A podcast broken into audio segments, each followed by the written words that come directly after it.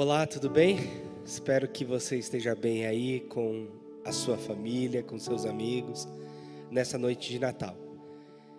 Eu venho aqui, a partir do espaço da nossa igreja, compartilhar uma breve mensagem de Natal, de repente para você dividir com as pessoas que você ama nessa noite, ou até encaminhar para outras pessoas. Olha só o que diz o profeta Isaías no capítulo 9 versículos 6, 6 e 7.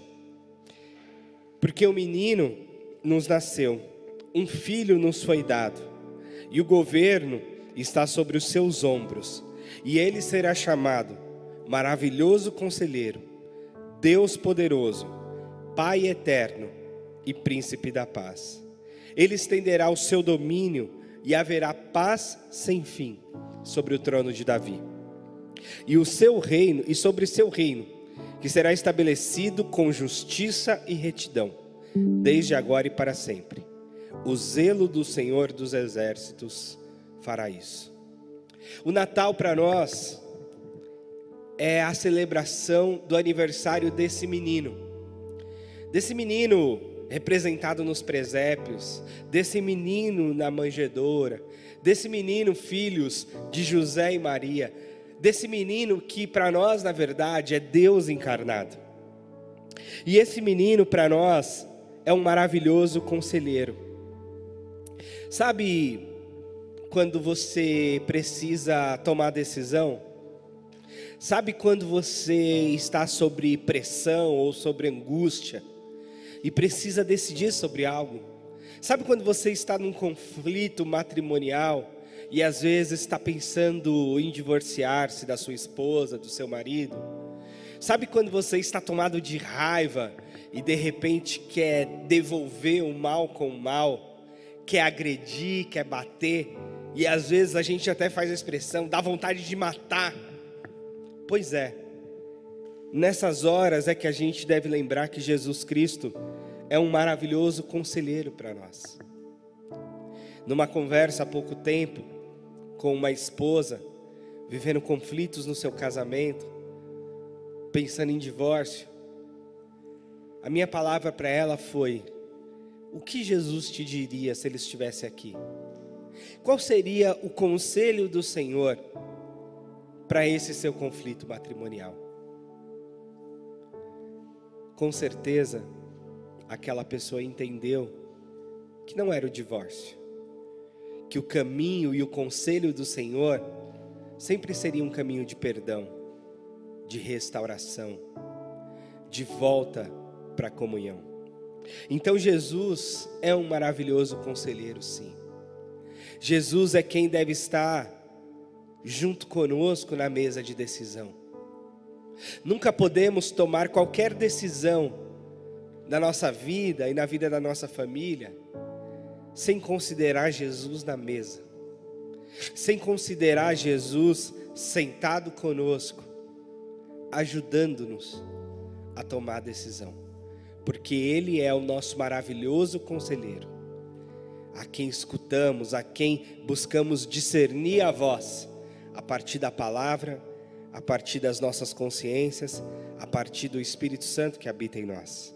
Mas não é só isso, Ele é o Deus Todo-Poderoso. O Deus Todo-Poderoso entra em cena quando a gente tem um diagnóstico desenganado da medicina. O Todo-Poderoso entra em cena quando a gente vê um cenário sem saída.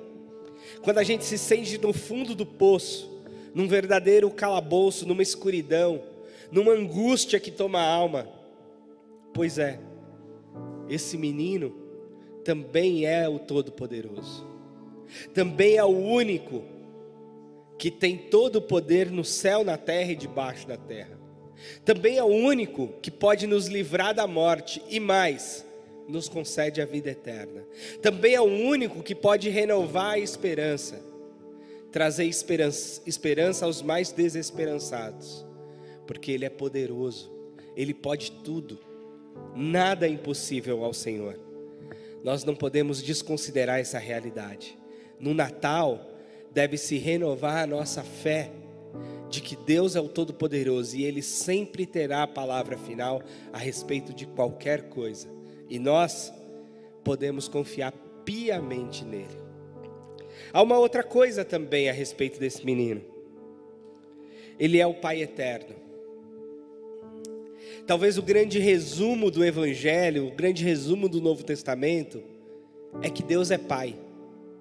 Essa compreensão não estava clara do Antigo Testamento. Antigo Testamento falava do Senhor dos Exércitos, do Deus de Israel, do Deus provedor, do Deus julgador. Mas o Novo Testamento, Jesus Cristo nos ensina sobre o Pai Nosso. Jesus Cristo revela uma outra face de Deus, e, tal, e a mais importante delas, Ele é Pai, Ele é nosso Pai eterno, e tudo que Ele quer de nós é uma relação de pai e filho. Então no Natal, é o momento da gente voltar essa esperança. Nós que tivemos relações difíceis com os nossos pais, nós que eventualmente ficamos órfãos e sequer temos pai, nós que tivemos um pai amoroso, mas que de repente não está mais entre nós, nós que temos um pai terreno, falho, como todos somos, podemos confiar no Pai eterno, no Pai do céu que não nos decepciona e principalmente que quer um relacionamento de filho conosco, que quer uma relação amorosa entre pai e filho. O Natal é sobre isso, é sobre a nossa relação com Deus e sobre a condição de nosso Deus ser o nosso Pai e nós sermos os filhos amados do Senhor. Essa deve ser parte da nossa primeira identidade, filhos amados do Senhor. Também ele é o príncipe da paz. Em dias de guerra, em dias de discussão, em dias de conflitos ideológicos, em dias de pontos de vistas diferentes, naquela mesa familiar, quando às vezes pinta aquele climão esquisito, onde há ressentimentos de histórias passadas mal resolvidas. Esse menino Jesus da manjedoura, é o nosso príncipe da paz. Sim, ele é aquele que traz a paz aos nossos corações. Ele é aquele que diz que nós somos bem-aventurados quando nós trabalhamos pela paz, quando nós somos pacificadores. Portanto, o Natal é tempo de lembrar que esse menino Jesus também é um príncipe da paz, é um príncipe de paz.